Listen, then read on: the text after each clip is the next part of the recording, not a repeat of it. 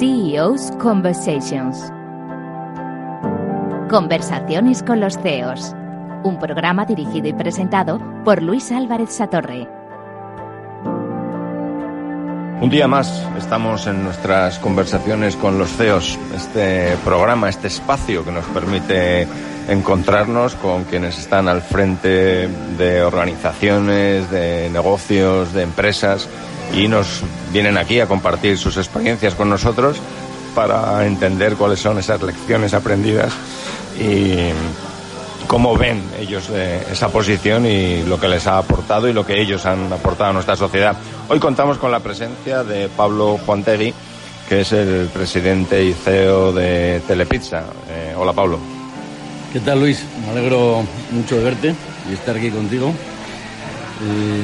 Nada, yo soy un chico que, de San Sebastián, que se vino a Madrid a estudiar y se enamoró de esta ciudad, que me ha dado todas las oportunidades del mundo de hacer muchas cosas y pasármelo muy bien. Y mm, tú has tenido una formación económica, luego hiciste un MBA. Yo, explorando un poco en tu, en tu pasado, veo que eres alguien realmente multisector, con una eh, cara, digamos, polifacética desde el punto de vista de distintas industrias. Cuéntanos un poco cómo es ese proceso. ¿no? Empiezas en industria de alimentación y bebidas. Y... Bueno, en realidad te condiciona mucho desde el principio la, primera elección que, que, haces, ¿no? que eliges. Yo elegí entrar en, en, IBM, pues porque me daba muchísima seguridad en aquel momento. Yo estaba a punto de tener un hijo y, aquella decisión era muy importante en, la sección financiera. Y entonces ya me encajé como, como financiero. Posteriormente me contrató Mars, en la que entré también como financiero.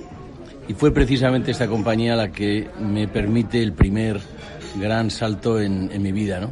que es eh, pasar de una función financiera a una función comercial, reciclarme y convertirme en algo mucho más generalista y ahí empiezas a aprender, eh, digamos, el, el, sabor de trabajar en una compañía en la que puedes influir en las decisiones desde el área financiera. ¿Cómo das el salto eh, a tener ese primer puesto de CEO y ¿Tú, ¿Tú pensabas cuando estabas estudiando yo quiero ser CEO o en realidad es una cosa que te va ocurriendo en función de los pasos que vas dando?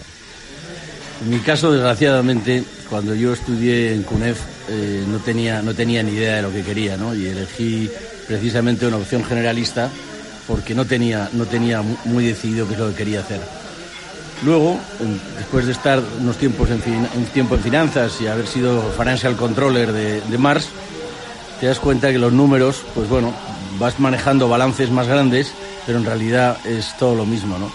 Y es por lo que yo pedí a Mars que me ayudara a reciclarme, me mandan a Francia a aprender lo que es todo el área de comercial y marketing eh, de, de, lo que es el retail francés y cuando volví, pues ya volví con una posición de, de director comercial en, en, en Mars que me permitió ver las cosas de una forma totalmente distinta y desde ahí se te va creando esa especie de gusanillo interior que dices, oye, ¿qué es que esto de estar con los clientes, esto de dirigir un negocio, opinar, hacer cosas, y entras ahí en el mundo de los spirits, ¿no? En el mundo del vino.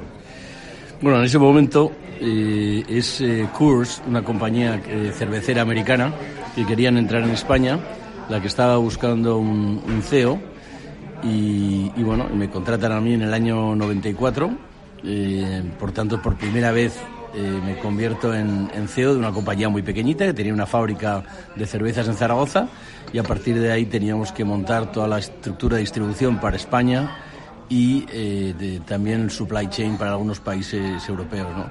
O sea, fue como hacer una, fue una startup en toda regla, no del mundo digital, del mundo normal, pero, pero maravillosa. Y pasas luego por González Díaz, por TPI, eh, haces una gran transformación también en Sanitas, que yo creo que es cuando empezamos a conocernos más. Eh, luego diriges Bupa en Europa. En todo este proceso eh, en el que vas teniendo distintos, digamos, distintas perspectivas de la sociedad económica, de los distintos sectores, ¿qué cosas has ido aprendiendo? Bueno, un, en primer lugar, yo he cambiado tanto porque de verdad soy un firme creyente que los ejecutivos aportamos valor eh, o aportamos un valor extra eh, los, los, tres, cuatro primeros años. Una vez que hemos aprendido el negocio, aprendimos el mercado, eh, conocemos a la gente, hacemos los cambios que creemos que, tenemos que hacer, la aportación de valor que, hacemos es decreciente, a no ser que cambie el entorno eh, muchísimo. Por eso, efectivamente, pues estoy en González Vías, estoy en TPI, eh, y ahí estoy en tiempos relativamente cortos. ¿no? Paso a Sanitas. Sanitas es una, una gran compañía y fue una gran oportunidad laboral donde lo pasé extraordinariamente bien. Hicimos muchísimos cambios, siendo una multinacional nos permitieron hacer muchísimos cambios en lo que estábamos haciendo y por tanto me permitieron también pasar a trabajar a la central con sede en Londres, llevando todo lo que era Estados Unidos, Latinoamérica, el Middle East y, y África. ¿no? y bueno, como resultado de varios años viajando más de 200 años, 200 días al año, pues realmente eh, decidí que era el momento de saltar a, otra oportunidad, como fue el caso de Telepizza. Conozco bien el caso este de estar en una multinacional, en un puesto global en el que estás viajando mucho tiempo. Yo te, he leído en alguna ocasión que dices que cualquier eh, directivo aprende mucho en, como parte de este proceso, también en los momentos difíciles, ¿no? Eh, ¿Tienes algunos momentos complicados y algunos consejos para quienes nos escuchan de qué hacer en esos momentos y a veces quizá la necesidad de reinventarse? Sí, he tenido dos momentos difíciles, eh, diría, en mi carrera. Uno claramente es la primera vez que alguien prescinde de mí, que fue en González Vías. Eh, realmente yo hasta entonces había sido lo que los americanos llaman el wish boy, que es que todo el mundo te dice lo estupendo que eres y, te van dando más oportunidades, con lo cual te lo acabas creyendo, que eres un tío estupendo. Y luego, bueno, de repente alguien te pega el bofetón y te dice que pues no eres tan estupendo porque a mí, a mí no me vales, ¿no? Y entonces eso eh, supone pues un, un, proceso de repensar eh, cómo eres te ponen en tu sitio en un momento determinado y creo que es sanísimo, sanísimo y hace, hace mucho por, por, por, por ti eh, y por cómo vas a actuar en el futuro en situaciones similares. La segunda eh, gran etapa dura, que yo creo que coincidirá con muchísimos ejecutivos en España, es la crisis. La crisis que hemos vivido los ejecutivos yo creo que ha sido un máster extraordinario, ¿no? del año 2007 a 2014 tenemos la mayor crisis de los últimos 60 años. Eh, realmente, en una compañía como la mía, que era Telepizza, que es de retail, es extraordinariamente sensible a estas cosas. Perdimos el 25% de la venta de forma inmediata, con lo cual el, manejar una nave que ha perdido el 25% de la venta supone, supone unos eh, challenges tremendos. ¿no? Eh, todas las fórmulas que tenías en el pasado y que pensabas que siempre habían funcionado para gestionar, resulta que ya no te funciona absolutamente nada y empiezas a perder confianza en ti mismo. Y la forma en la que nosotros lo resolvimos pues fue eh, creando un equipo muy fuerte, muy duro, eh, muy junto, que realmente nos echamos la situación a la espalda entre todos, trabajar muy de la mano y volver a creer en nosotros mismos. Yo creo que quizá también construisteis una experiencia de cliente diferente, ¿no? Que yo creo que ha sido una de tus obsesiones, pero de eso hablaremos luego un poquito más adelante. Otro de los aspectos que me parece relevante es Has tenido la oportunidad de trabajar en diferentes perfiles de compañías, también con diferentes dueños, digamos, ¿no? Con diferentes stakeholders. ¿Cómo cambia de trabajar en empresas a lo mejor más de entorno familiar, empresas más multinacionales, cuando lo que tienes es un private equity detrás? ¿Cómo cambia la, labor del, pues del CEO? Bien, hombre, hay una, hay una diferencia muy importante, ¿no? Para mí es, eh, cuando trabajas en una multinacional, eh, a ti te llaman CEO, ¿no? Y eres el CEO de, pues de una zona del mundo, de un negocio determinado, pero no dejas de tener otro CEO arriba, que es el CEO de verdad. Y bueno, y al que reportas, y con el que puedes hacer ping-pong, y el que te dice lo que tienes que hacer. En cuyo caso es otro entorno. Te llamas CEO también, pero digamos que es otro entorno en el momento que estás eh, bien llevando una compañía en bolsa y que por tanto tienes un, un, eh, un, board, o sea, un consejo de administración que es el que te está de alguna forma vigilando, o en el momento que tienes un sponsor, un private equity detrás, eh, ya se acaba la tontería. Entonces el CEO, el CEO eres tú, el CEO eres tú de verdad, te miran a ti. Eh, a mí, yo los dos fondos con los que he estado siempre me han tratado con un respeto extraordinario, me han tratado de ayudar, de apoyar, de poner los medios necesarios para que entendiera yo mejor la, situación, eh, pero al final la decisión era 100% mía. Ellos me podían hacer recomendaciones, me podían hacer sugerencias, pero la, la, la responsabilidad al final acaba siendo tuya y de tu equipo y eso es una diferencia muy, muy importante. ¿Y cómo vives esos momentos, digamos, de soledad a la hora de tomar una decisión? Eh, hay gente que sale a correr para pensar, gente que se encierra en un despacho a escuchar música, gente que igual sale a, nadar al océano. Bueno, en mi caso, en mi caso ninguna, ninguna de las tres, pero lo que hago es eh, preguntar mucho. Eh, pregunto mucho a la gente, a la gente que tengo, que tengo alrededor. me encanta coger ideas de, gente a la que considero a la que considero potente. Me encanta la gente que piensa distinto que yo, que tiene pensamiento lateral. Tratamos de tener un comité de dirección eh, que es eh, tremendamente diverso en todos, en todos los aspectos y que permite encontrarte con gente que tiene pensamientos laterales, que te ayuda muchísimo a pensar y a configurar qué es lo que crees que tienes que hacer. Bueno, pensamiento lateral, una buena recomendación de Pablo Juantegui, que es el presidente y CEO de Telepizza, con quien estamos compartiendo hoy nuestro programa.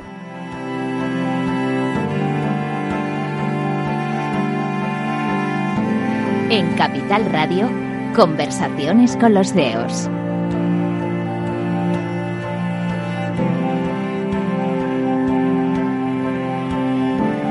Continuamos hoy en nuestro programa de conversaciones con los CEOs con el presidente y CEO de Telepizza, con Pablo Juanteri. Pablo, hablábamos de esta carrera, de una especie de CEO de profesión que te has acabado haciendo teniendo distintas responsabilidades y posiblemente uno de los elementos que has comentado es en los, en los momentos de la crisis tú hablabas de la importancia del equipo, ¿no? Eh, ¿Cómo ve un, alguien como, como tú en tu puesto el papel del equipo, ¿no?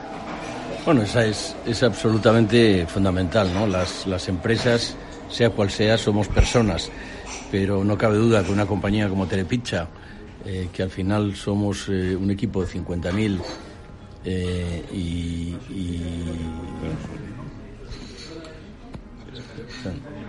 somos un equipo de, de 50.000 personas que damos servicio a millones de clientes en todo el mundo, pues eh, eh, evidentemente la calidad del equipo y la, y la coordinación del mismo es absolutamente crítico. ¿no? Yo he tenido experiencias de todo tipo, me he encontrado equipos extraordinarios eh, con los que he continuado y en otras ocasiones me he encontrado equipos pues donde he tenido que, que hacer cambios importantes para llegar a la siguiente, la siguiente etapa, ¿no? para poner la compañía en la siguiente etapa. En el caso de Telepizza ha sido uno de los casos donde me he encontrado uno de los mejores equipos cuando, cuando entré, ya hace 10 años. Hemos hecho cambios, sin lugar a dudas, y hemos metido más talento. Eh, es importante, como decía antes, que el talento que metas eh, sea talento diverso, talento distinto, gente que piense totalmente distinto a, cómo pensamos nosotros y que ayude realmente a, a, abarcar un abanico muchísimo más amplio del que hacemos cada uno individualmente, ¿no? Hay una frase que dicen los americanos, es you don't know what you don't know. Y es, eh, de alguna forma, eh, no llegamos a saber individualmente todo aquello que no sabemos, pero solamente la colectividad del, grupo y el pensamiento colectivo del grupo y del equipo te puede llevar a minimizar aquello que no sabes, y por eso creo que es absolutamente vital. Es la función número uno y más importante de un CEO es la formación de su equipo. ¿Y cómo de valiente hay que ser en esa formación del equipo para coger gente que sepa más que tú, que sea mejor que tú? ¿no? Hay gente, yo he visto en algunas ocasiones quizá directivos que tienen miedo a, a, correr ese riesgo de decir, bueno, mm, si cojo un equipo que es mejor que yo, a lo mejor voy a poner en peligro mi propio puesto.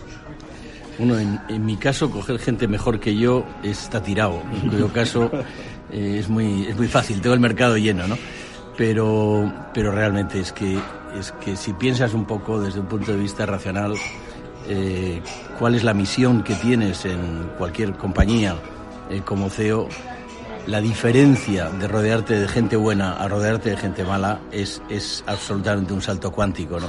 cuyo caso aquel que se está rodeando de gente mediocre o, peor, que, peor que él se está haciendo un flaco favor, ¿no? porque va a ser muy difícil que saque adelante, que adelante los objetivos que tiene. En este mundo en el que estamos viviendo hoy en día, donde los niveles de incertidumbre y de ambigüedad eh, que tenemos en el management son absolutamente eh, mucho mayores que los que teníamos hace 20 años, o realmente te rodeas de gente top o, sencillamente no creo que, tengas éxito. Gente top, gente además hablabas de diversidad de, de, pensamiento, de perfil, supongo que de género, de tendencias de cualquier tipo. Eh, pero tú también fuerzas en las organizaciones en las que estás que la gente rote, ¿no? Que se mueva, ¿no? Cuéntanos un poco ese secretillo de llegar y, retar a tu organización para que cambien sus puestos. Sí, yo soy un, firme creyente que las, eh, las organizaciones tienen que ser líquidas, ¿no? Y esto es, eh, se está hablando ahora de, de, de organizaciones líquidas pero nosotros llevamos muchos años, muchos años haciéndolo y no solo en, en Telepizza. ¿Esto qué significa? Significa que tú no tienes una posición en un organigrama, tú tienes una tarea, tú tienes una función que hacer en un momento dado que puede ser para los próximos tres, seis o nueve meses.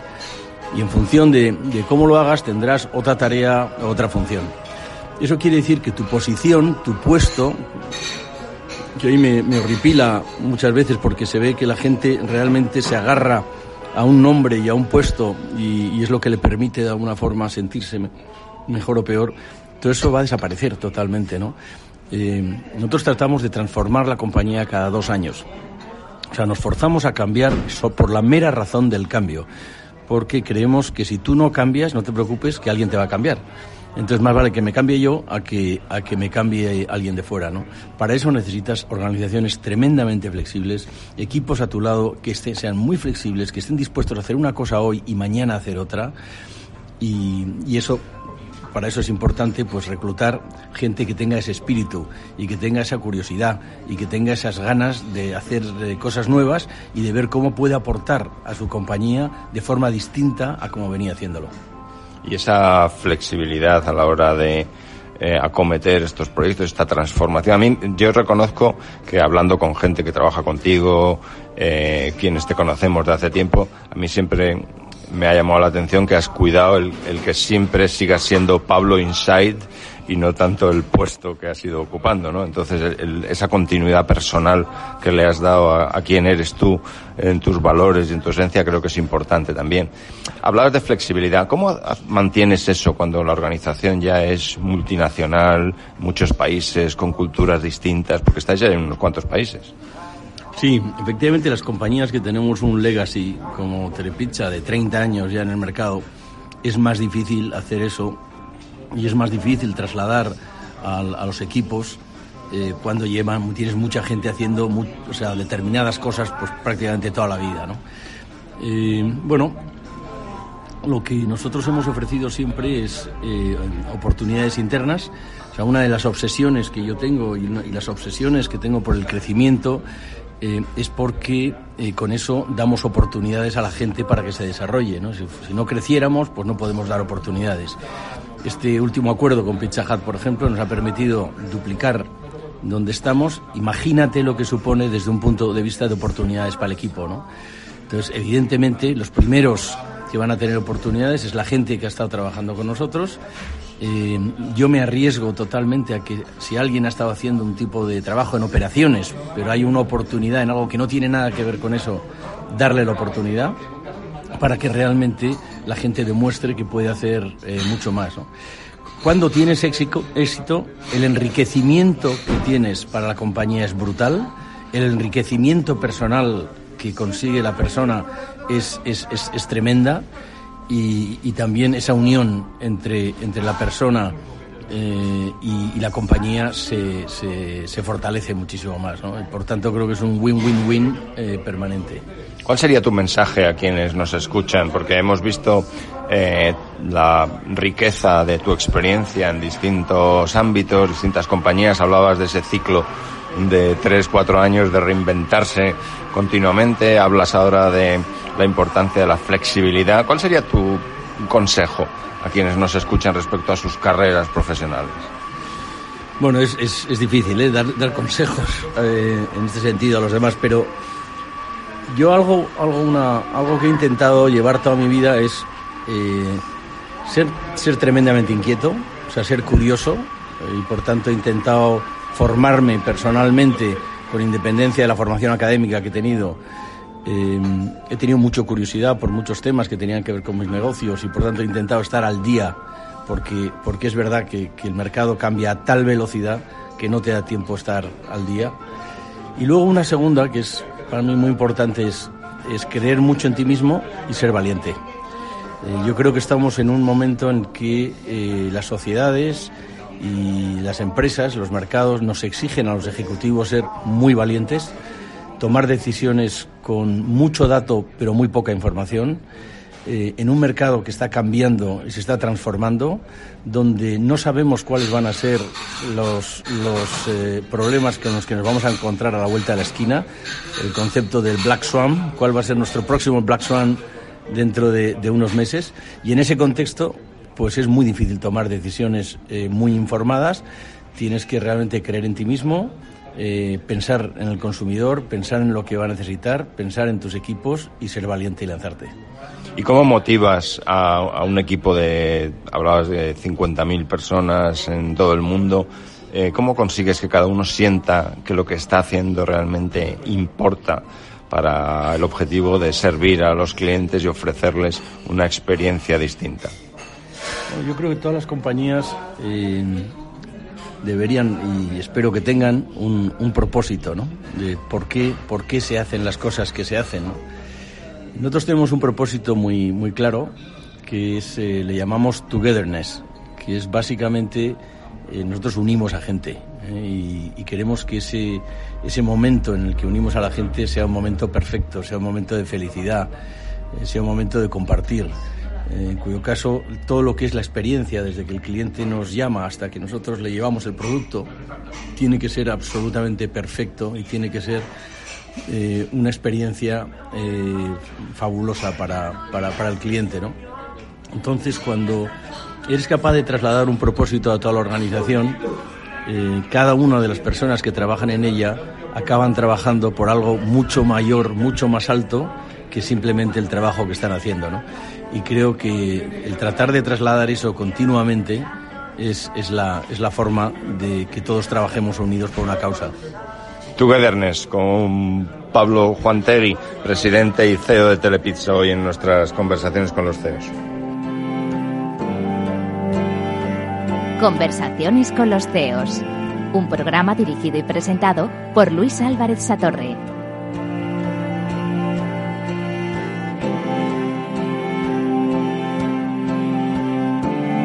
Hoy con Pablo Juantegui en nuestras conversaciones con los CEOs, presidente y CEO de Telepizza, una compañía que yo creo que todos conocemos muy muy bien. Pablo, hablabas hace un segundo de curiosidad. Y yo creo que quizás es de esas cosas que la inquietud, la curiosidad, es una de esas características que se corre el riesgo de perder cuando uno tiene un puesto de responsabilidad como la tuya. ¿Qué haces para mantener esa curiosidad? Bueno, yo creo que es, eh, es la fórmula para, para, no aburrirte, ¿no? Yo creo que lo que puede matar a, un CEO es, es, la monotonía, ¿no? Y el realmente estar haciendo eh, pues un trabajo repetitivo después de muchos años en, en, la, en la, misma posición, ¿no? Eh, yo soy creyente de que, eh, como te decía antes, las, las, organizaciones tienen que transformarse. Y no tienen que transformarse porque se transforma el mercado y nos tenemos que adaptar al mercado. No. Tenemos que ir por delante y tenemos que saber anticipar cómo se va a transformar ese mercado. Porque si el mercado se transforma y empiezas a transformarte tú, ya no llegas. Ya te han, ya te han robado el pastel, ¿no? Por eso mismo, la curiosidad es absolutamente crítica para determinar e intentar entender cómo va a evolucionar ese mercado, cómo va a evolucionar ese consumidor, qué es lo que ese consumidor eh, va a exigir a futuro. Y empieces a tomar las decisiones de prepararte antes de que ese mercado esté cambiando. ¿no? Para eso, como te digo, hay que, hay que mirar mucho al consumidor, intentar cuáles, cuáles son los, los, los factores que le van a llevar a un cambio y cómo tú puedes eh, de alguna forma satisfacer las necesidades futuras que ese consumidor va, va a tener. Pero eso requiere también una cierta dosis, un grado de humildad, ¿no? A la hora de reconocer que, mira, yo estoy aquí, pero hay cosas que no sé. Y te atreves a irte a Singularity, a seguir aprendiendo, a intentar entender estos nuevos modelos de negocio. ¿Cómo crees tú que todo esto del digital, de la experiencia del cliente, está cambiando cada uno de los negocios en los que operamos? Sí, yo soy, la verdad es que soy un apasionado de, de, de lo que está pasando ¿no? en el mundo digital y tuve la oportunidad de, y el privilegio de irme a Singularity University en Palo Alto, California, eh, a, a, aprender. Y aprender de, no solo de los profesores, sino aprender de, lo, de los demás. ¿no? Porque Pero esto ha sido este año pasado. Este ha sido el año pasado, sí. Y, y bueno, cada, cada uno o dos años intento hacer algo, algo similar. Eh, que me refresque, que me, que me trate de actualizar en la, medida, en la medida de lo posible. Yo no soy nativo digital, eh, trato de serlo todo lo que puedo, pero evidentemente no soy nativo digital, soy un curioso digital, que es, es, es lo, a lo más que puedo, que puedo acceder hoy. ¿no?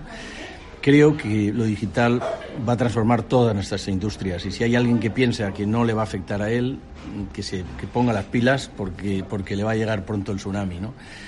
¿Cómo nos va a afectar a nosotros? Yo todavía no lo sé. Yo lo único que sé es que nos va a afectar. Es, no sé exactamente cómo y por eso es algo que me mantiene despierto por las noches, es determinar cómo puedo preparar a mi empresa para este, eh, para este tsunami, tsunami digital. ¿no? Pero, pero es verdad que eh, las cosas están cambiando a tal velocidad que un, algo, un mantra que me acuerdo que se repetía en Singularity es, si tú tienes un negocio que hace dinero, no te preocupes, en estos momentos hay más de 100 startups mirando cómo quitártelo. ¿Eh? Bueno, y alguna de las startups tendrá éxito, ¿no? Así que más vale que te ponga las pilas. Bueno, me encanta el concepto de curioso digital, ¿no? Y seguramente también tú eres alguien, yo te oigo hablar mucho siempre de tu familia, ¿no? ¿Hasta qué punto es contagioso esto de la curiosidad digital, ¿no? Y hasta qué punto eso influye en que, no sé, tus hijos se conviertan en emprendedores. Eh, cuéntanos un poco algo de esto. Bueno, yo, si, si, si realmente fuera un padre con la capacidad de influir para que sus hijos fueran emprendedores, eh, sería la pera, pero no, no es el caso, ¿no? Yo creo que yo tengo tres hijos maravillosos, que cada uno ha salido de una forma distinta. Siempre tratas de educar a tus hijos de la misma manera, con los principios que a ti te enseñaron eh, pero luego cada uno sale como sale, ¿no? Eh, y eso también es parte de la maravilla de, de, de todo el proceso de, de educar, ¿no? Eh, tengo la suerte, si quieres, de haber tenido un hijo que, que le ha dado por, el, por, por, por, emprender. Yo recuerdo perfectamente el día que me dijo, papá, ya no quiero volver a trabajar para los demás. Y me presentó un proyecto. Yo le he ayudado en todo, en todo lo que he podido. Cada día siento que le ayudo menos porque sencillamente sabe mucho más que yo, en cuyo caso eh, siempre que estoy con él, yo creo que me enriquece más a él que, que más a más a mí que yo que yo a él pero sigue siendo un, una experiencia eh, preciosa, ¿no? Porque me, me, permite a mí acceder a un mundo eh, que está muy lejano a mí, que es el mundo de, de, de las startups, de gente, de gente joven, y solamente escucharles, pues, pues, eh, pues te refresca. ¿no? Y luego la familia en general lo que te da es un equilibrio que necesitamos todos para, para realmente pasar las horas que pasamos en, en, la oficina o viajando o haciendo eh, lo que hacemos. Eh, es un poco como el, el, el, oasis donde, donde nos renovamos todos, ¿no? Y creo que es muy difícil tener éxito profesional si no tienes un entorno familiar eh, estable y que te apoye. Y es el lugar también en el que cargar las pilas, ¿no? De decir, oye, voy a... ¿Hasta qué punto también lo utilizas como un lugar en el que eh, chequear, confrontar cómo estás eh, también personalmente? Porque muchas veces se habla de que el CEO difícilmente puede compartir eh, determinadas reflexiones que está haciendo, momentos en los que se encuentra, porque dice, oye, si se lo cuento a mis colegas, mmm, algunos pueden considerar que es una debilidad eh, gente que esté fuera igual está muy lejos de la compañía. Eso tengo que contar a gente que me conozca, ¿no? ¿Cómo, ¿Utilizas también esa especie de soundboard, como dicen los ingleses? Sí, lo suelo, lo suelo, lo suelo intentar, ¿no? Lo suelo intentar con mis, sobre todo con, con mis hijos y con mis hermanos, ¿no? Que son los, los que tengo más, los que tengo más cercanos. y realmente eh, te ayudan, te ayudan a, a, ponerte los pies en la tierra, ¿no? Porque a veces, sin querer, nos levantamos, nos levantamos de la, como si fuéramos Mary Poppins, nos levantamos de la tierra eh, y empezamos a ver las cosas de otra manera y hasta que no te dan un sopapo y te bajan a, te bajan a la tierra, pues no te das cuenta, ¿no?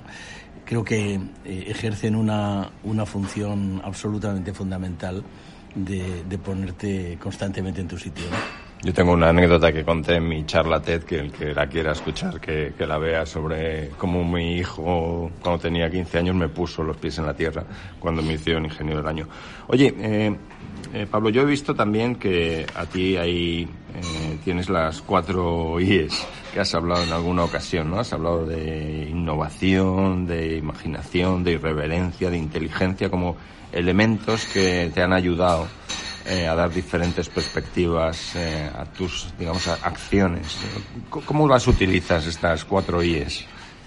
Bueno, yo fíjate, eh, la innovación es una, es una constante en, en nuestro negocio, ¿no? Porque si no sorprendes constantemente al consumidor, estás, estás muerto, ¿no? Porque el consumidor, como decíamos, va cambiando.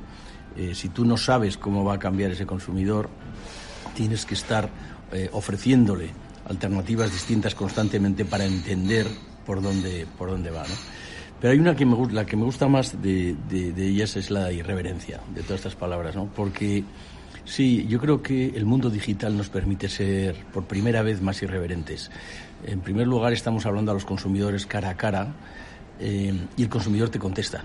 Y el consumidor eh, tiene, tiene la posibilidad de contestarte de forma directa, ¿no? Algo que has hecho, ¿no?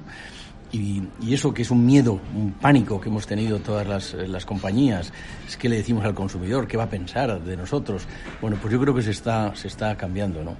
Y yo creo que eh, si al final tienes un propósito como compañía y quieres hacer las cosas bien y quieres hacer y, estás en paz con la sociedad que tienes alrededor eh, y estás devolviendo a esa sociedad aquello que la sociedad te ha dado, puedes y debes ser irreverente con tu consumidor, ¿no? Y debes y debes realmente proponerle cosas, cosas distintas, que a veces te las aplauden y a veces lo que te dicen es se te ha ido la pinza, ¿no?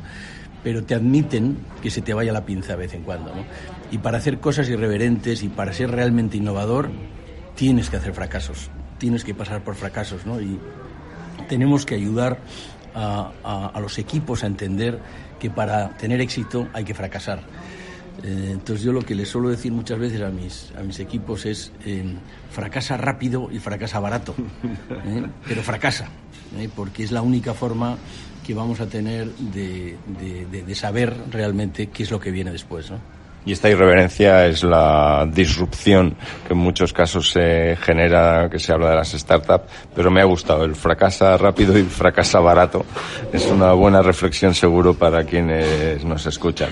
Bueno, Pablo, la verdad es que apasionante conversación. Hablabas al principio de la importancia de eh, seguir aportando a las organizaciones y compañías en las que uno trabaja y en el momento en el que no siente que está aportando, tener la valentía para decir, oye, pues voy a buscar un proyecto nuevo, algo que me interese.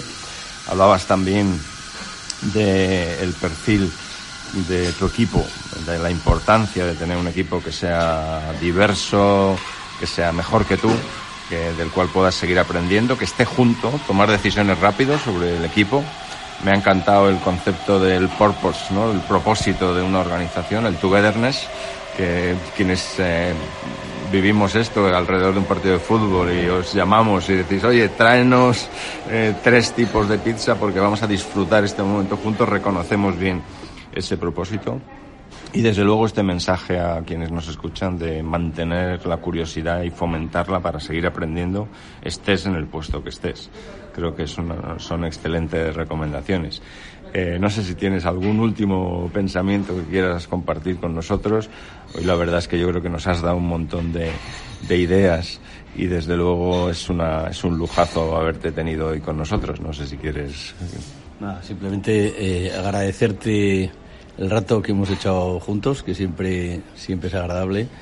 Y nada, decir, yo fíjate, de, de, todo lo que, me, lo que trato de, resumir, por decir así, cuando, cuando hablo con gente, es que eh, en estos momentos nos ha tocado a los, a los CEOs, a los que estamos en primeras posiciones, eh, ser valientes. Entonces yo lo que de verdad insistiría es eh, aquello que pensáis que debéis hacer, hacerlo. No, no vais a tener datos, no vais a tener información, lo que vais a tener es cantidad de gente alrededor diciéndos por qué no hay que hacerlo, pero es ahí donde el CEO eh, está solo y tiene la responsabilidad de tomar la decisión hacia dónde dirigir su empresa y, eso solo se puede tomar con determinación. No puedes tomar las decisiones a medias. Entonces, si crees en algo, sé valiente y hazlo.